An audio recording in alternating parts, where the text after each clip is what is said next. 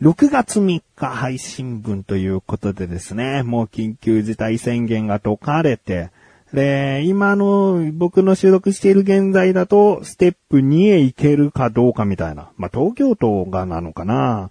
うん、まあ段階を踏んでね、緊急事態宣言を解いたけど段階を踏んで、いろいろなこういったお店は、えー、やっていいですよ、みたいな、そういうのがあると思うんだけど、まあだんだんだんだんね、通常に、日常に戻ってきたっていう言い方でいいんですかね。うん、なんか日常に戻ってさ、まあ、まだ戻りきれてないからあれなんだけど、もう戻ってよ。じゃあ来年とか再来年とかになった時に、あんな時期あったねってもちろん思い返すことあるんだけど、それって本当に一瞬だったような、うん、思い出になることが僕は多いんだよね。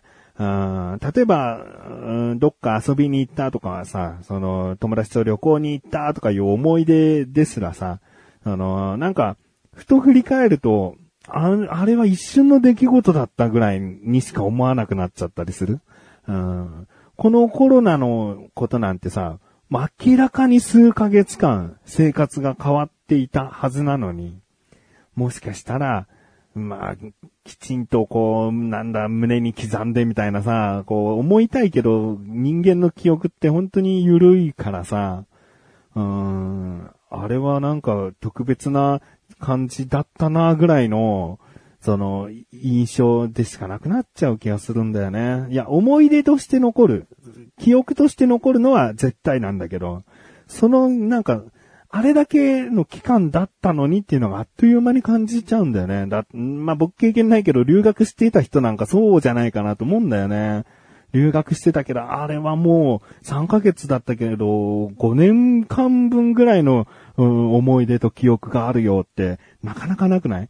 なんか、日常に戻って日常をしばらく生活できてると、うん、本当にあのことは、本当に過ごした出来事だったんだろうかぐらいの、うーん、記憶になっちゃうんだよね。まあまあ別に何が言いたいかっていうことでもないんだけどさ、やっぱこれだけのことがあったから、うーん、なんかこうちゃんとね、次何か起こった時に、うーん、日本は大きな被害が出なかった、大きな被害が出なかった、世界と比べて、いやー、でもどうなのかな世界と比べてどうのこうのじゃないんだけどね。でももっともっとさ、あの、深刻になりかねなかったじゃん。うん、もう本当に外出禁止みたいな。国が出ちゃダメっていうぐらい。自粛してくださいレベルじゃなくてさ。もう絶対に出ないでくださいぐらいのさ、もう超深刻になる可能性があったわけじゃん。それぐらいにならなかったっていう、その、ゆるい教訓にしないでほしいよね。自分も含めね。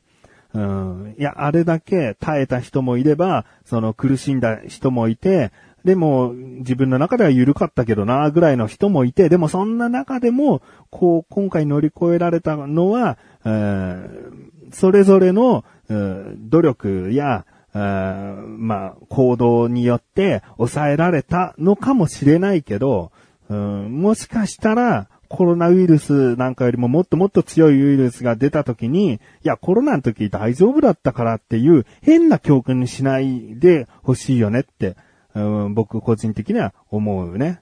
うん、あれだけビビってビビってさ、結局さ、日本ってそうでもなかったじゃんっていう人が増えてほしくはないね。うん、まあ、そんなところですね。本当に、あのあの、僕が想像してた、まあ、たかが僕です。僕が想像してたよりも、被害が、うん、そこまで、うん大きく出なかったことは良かったんじゃないかなと思いましたけど、うん。でもね、あの、例えばほら、地震が起こって、これは、大きな地震の前触れかもしれないっつってさ、非常袋持ってさ、外に出てた人、なんだ、結局地震来ねえのかよ、みたいな、あの、それにさ、慣れすぎるとさ、なんか余震なのかなこれ、この後に大きなの来るのかなでも、今までもう何十回と外に避難、一回避難したけど、大地震なんか来なかったぜ、なんつってさ。そういう変な体制を持ちたくないよね。毎回こう危機感は、やっぱ持っていたいなって思うっていう話ですね。えー、ちょっと話を切り替えましょうか。タイトルコール後でいいかな。えー、ということで、まあ、学校が始まったという話をしたいと思っている自分がお送りします。菊池のなだらか向上心。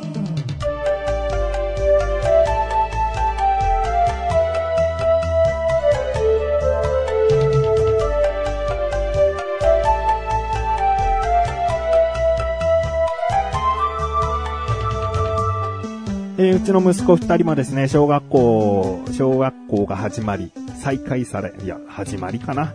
うん、長男が小学校6年生で、次男が小学校2年生で、初めて登校する。いや、一回登校したのか。一回登校してクラスはこんな感じになりますよ、みたいな紙もらって、少し話聞いて帰ってきた日があって以来、えー、2回目の登校になりましてね。うんでも、なんか学校行ってさ、帰ってきてさ、どうだったって言ってさ、楽しかったって言うんだよね。うん、まあ顔はそんなウキウキで楽しいっていうわけじゃないんだけど、でもやっぱ久しぶりに友達に会えたとかさ、なんか外に出て自由な気持ちになったとかそういうところもあると思うんだよね。うん。僕はさ、夏休みが終わって、えー、登校するとかさ、そんな気持ちに近いのかなとも思うけどさ、でもやっぱ違うよね。夏休みはもう休んでいいですよ、どうぞつってさ、で、夏休み期間はさ、いろいろなところに旅行行ったりさ、出かけたりしてさ、楽しかった思い出が詰め込まれて詰め込まれて学校始まる。ええー、みたいに気持ちになるのと、その自粛期間で午前中は勉強して、で、午後になっても外出ちゃダメですよ、みたいな空気を1ヶ月以上過ごすのと、やっぱ全然違うのかな違うよね。うん、だから、今後ね、子供たちこそどういう記憶としてね、残って大人になった時に思い出話とか、うん。まあそれはそれで楽しかったけど、ぐらいでもいいよね。うん。子供がさ、一時コロナって危険だったからっていう、なんか、すごくマイナスな気持ちで思い出として持つよりは、ちゃんとこう、気をつけているっていう状態で、まあそれはそれで楽しめたかな。兄弟の時間が長かったし、パパもママも、その代わり交代交代でずっといてくれたし、みたいなさ。なんかそういった別に嫌な思い出じゃないぐらいの思い出だったらいいよね。うん、でですね、そんな息子二人からですね、誕生日にね、手紙をもらったんですよ。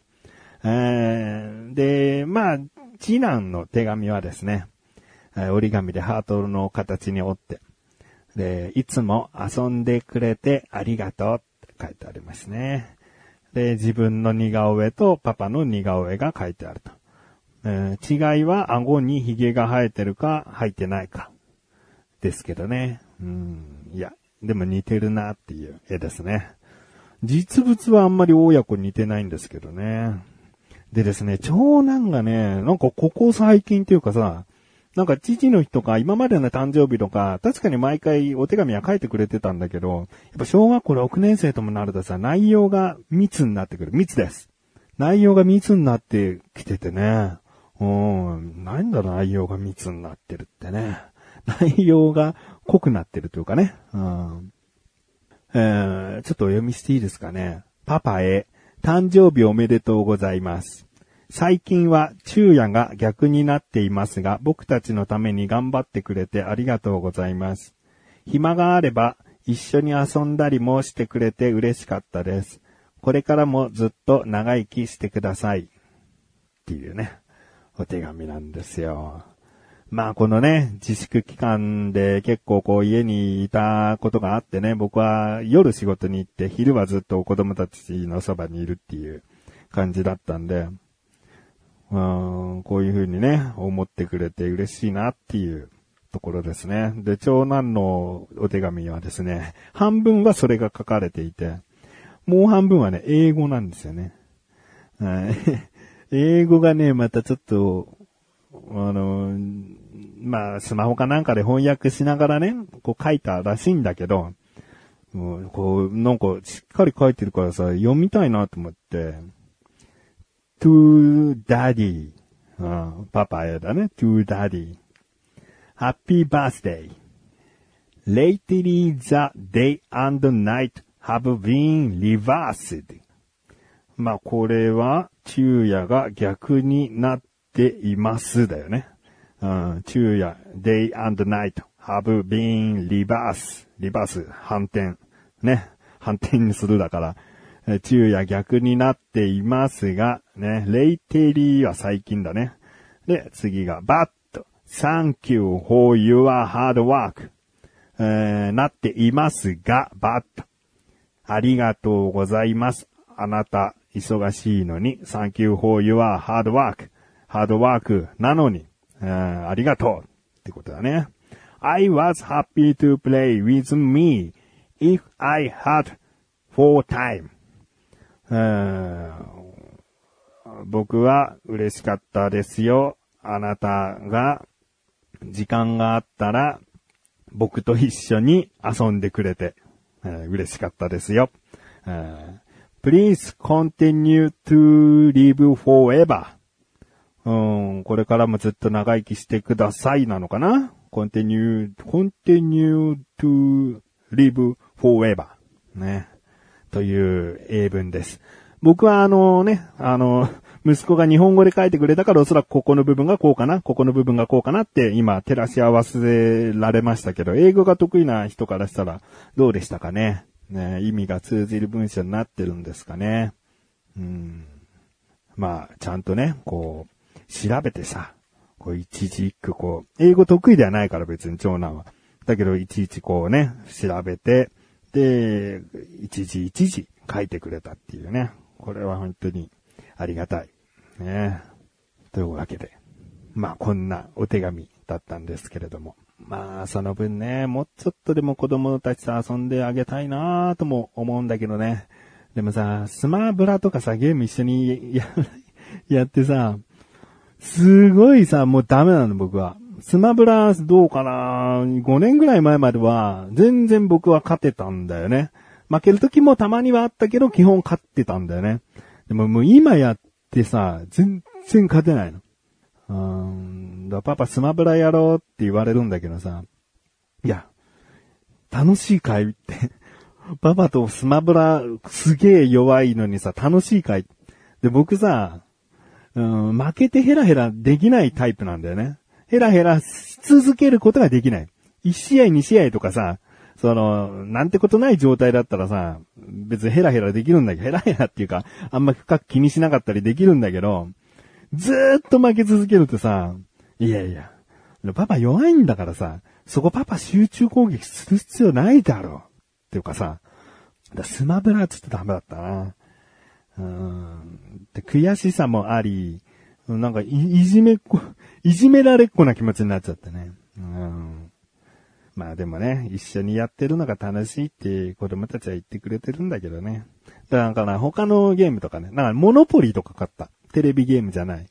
ボードゲームのモノポリー。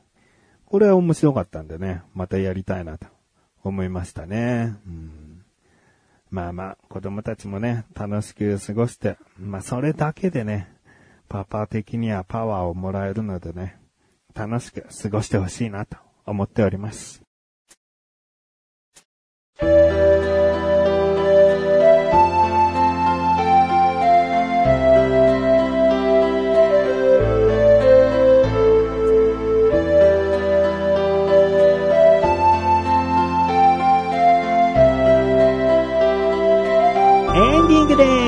そしてすぐお知らせです。このなだらかご女子が配信されたと同時に更新されました。小高菊池の小高ルチャー聞いてみてください。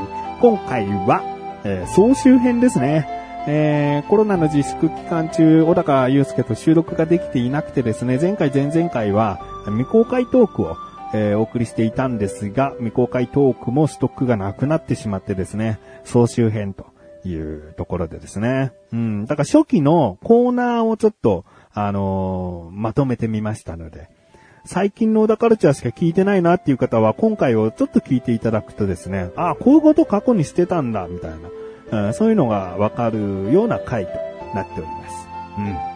まあ、小高祐介との収録の話は小田カルチャーでしておりますので、気になるという方はぜひ聞いてみてください。ということで、なだらかご女子は毎週水曜日更新です。それではまた次回お会いで、菊池処理したメガネたまりのまりお疲れ様です。